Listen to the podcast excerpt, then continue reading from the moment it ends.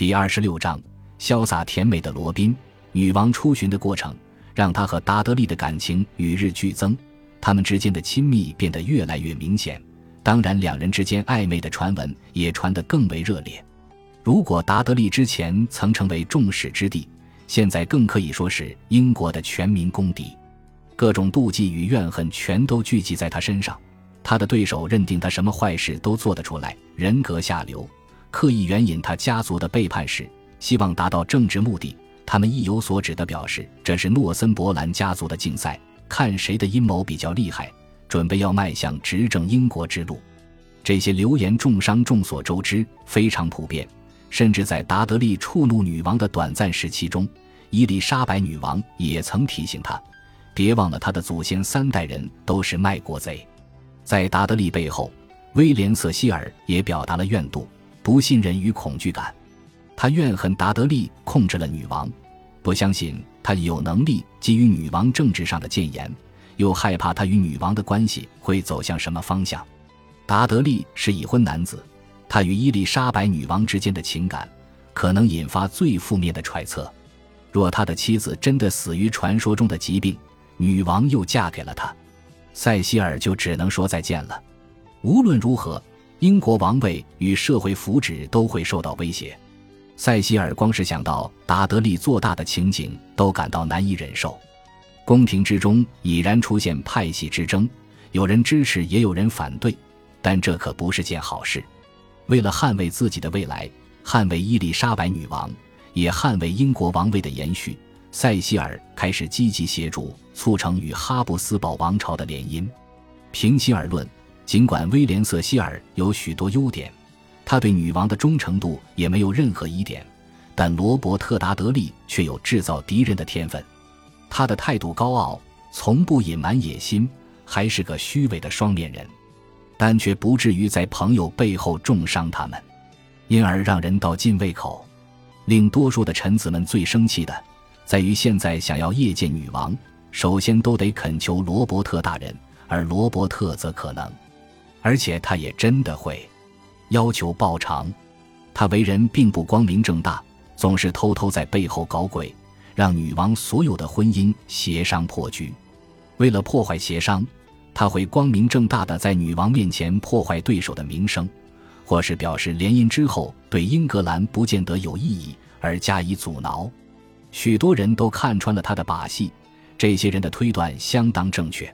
达德利一切的手段都是为了自己的利益。若伊丽莎白女王成婚，她的权势将不复存在。伊丽莎白女王对潇洒甜美的罗宾的情感和宠爱之深，我们可以从女王的态度得知。女王向来相当在意子民们对她的观感，但对于他们对她所宠爱的达德利所表现出的憎恶，却全然视若无睹。但她也没有提升达德利在宫廷中受欢迎的程度。他太珍惜自己的声望，他根本不想与任何人分享。事实上。他非常享受被达德利依赖的感觉，这种依赖某种程度就代表了他的忠贞度。有一个人对罗伯特·达德利并不迷恋，但却为伊丽莎白女王的名声感到担忧。此人就是前家庭教师凯瑟琳·艾希利。他曾经因为遭控协助与煽动女主人和西摩将军的秘密恋情而身陷囹圄。他对于现况的忧心，自然也不难理解。那年八月。艾希利太太扛下重任，向女王抗议。她慎重地下跪，祈求女王以神之名早点结婚，结束这些肮脏的流言。她向女王陛下表示，女王与骑士统领之间的行为引起许多邪恶的传闻。女王对此大为反感，立即反驳，表示自己只是对达德利亲切一点。他正直的个性与举动，才让我对他如此亲切。这已经超出谁敢反对我们的友情的范畴了。毕竟他的身旁总是有寝宫侍女陪伴，他们二十四小时监视着他与骑士统领间是否有不名誉之事。然而，他也大胆表示，若他铁了心肠要做这种不名誉的事，或甚至觉得这种事很有趣，若非神界时还能容忍他，他也不知道谁胆敢阻止他。但他相信神不会容忍有这样的一天。艾希利太太回答女王。表示流言蜚语让女王的名声大受伤害，同时透露自己非常担心这件事可能会在女王的臣子间造成分歧，甚至激起内战。伊丽莎白女王并不想搭理这样的说法，她对艾希莉太太提出劝说的勇气大加赞赏，但依然坚持，若非权衡过各项利弊，绝不会轻易结婚。若是这样，艾希莉太太回道：“女王陛下是否该与达德利保持距离呢？”伊丽莎白女王回答时似乎有点动了气，她反驳表示自己必须常常见达德利，因为在这世界上，她必须面对许多苦痛与磨难。这是她唯一的乐趣，不知是艾希莉太太或是谁将女王这一席话转述给布鲁纳男爵听。他认定伊丽莎白女王说的是实话，尽管这些话语处处受到转述，两人的绯闻热潮依然没有退却。布鲁纳男爵深信，这都是因为罗伯特·达德利一直出现在女王左右。毕竟他有个太太，他的太太是个优秀的女人，什么都给他最好的。但他却很少回去探望太太，在奥格斯堡的哈布斯堡君主也听到了破坏伊丽莎白女王名声的最新传闻，同时也下达命令，要求布鲁纳男爵用最谨慎和最严厉的态度去了解传闻背后有几分真实。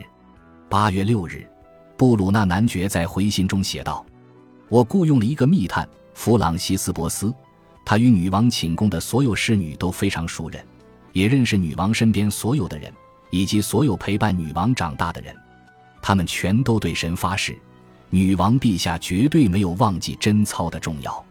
然而，他们也指出一个很重要的现象，那就是女王陛下对罗伯特·达德利表现出的喜爱，似乎胜于他自己的名声与威严。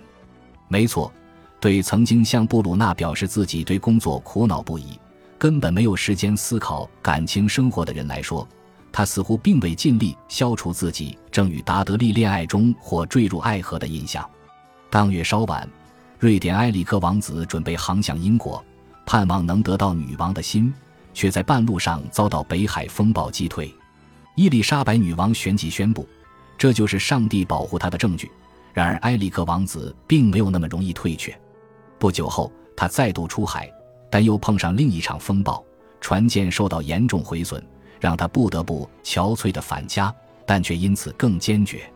为了安慰自己，他用拉丁文写了好几封情书给伊丽莎白女王。信中写着：“尽管命运之神如钢铁般冷酷，如战神般无情，让他无法穿越海上风暴来到他的身边，但他一定尽快在第一时间内飞越所有的艰难到他身旁，因为他最深情的埃里克早已心系着对他永恒的爱。”尽管他在信中表示要马上见面，但他却很快派出弟弟来到英格兰，希望他的求婚可以得到好的答案。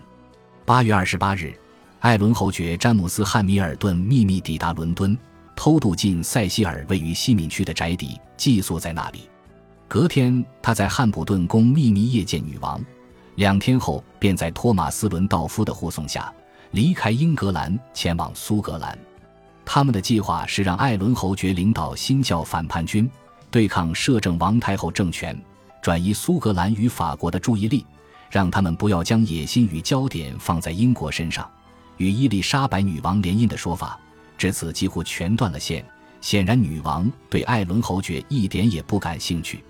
艾伦侯爵的故事最后以悲剧收场，他几乎陷入疯狂，无法享受本来就属于他的权力与威望。看来，想要得到女王的心，在外国势力之中最有希望的，莫过于查尔斯大公了。八月底时，伊丽莎白女王移驾到温莎城堡，整日在温莎大公园中骑马奔驰与打猎，而达德利则随时在侧。夜间，他们会一同坐在窗边谈笑风生，弹奏音乐，唱着歌。一把达德利送给伊丽莎白女王的吉特琴。现正收藏在大英博物馆中，他们似乎完全不理会这么公开的展现情谊可能带来流言蜚语的杀伤力。宫中的流言盛传他们两人可能相爱，也可能是床伴，甚至一度有传闻指出女王怀了达德利的孩子，但时间还是证明了流言纯属子虚乌有。塞西尔用宫中的各种流言警告过伊丽莎白女王，同时要求女王更谨慎。但却只得到她的一笑置之。依据现在的情势，阿伦德尔伯爵和比格林爵士在与女王的爱情游戏中显然已经出局了，但这两人偶尔仍会就彼此的领先地位争吵。突然杀出的程咬金罗伯特·达德利让他们相形失色，在挫败中黯然退场。不过，在这不久前，比格林爵士曾警告夸德拉大使，他很确定自始至终都会维持处子之身。比格林爵士继续过着自己的生活，维持独身，健康每况愈下，直到一五七五年。感谢您的收听，喜欢别忘了订阅加关注，主页有更多精彩内容。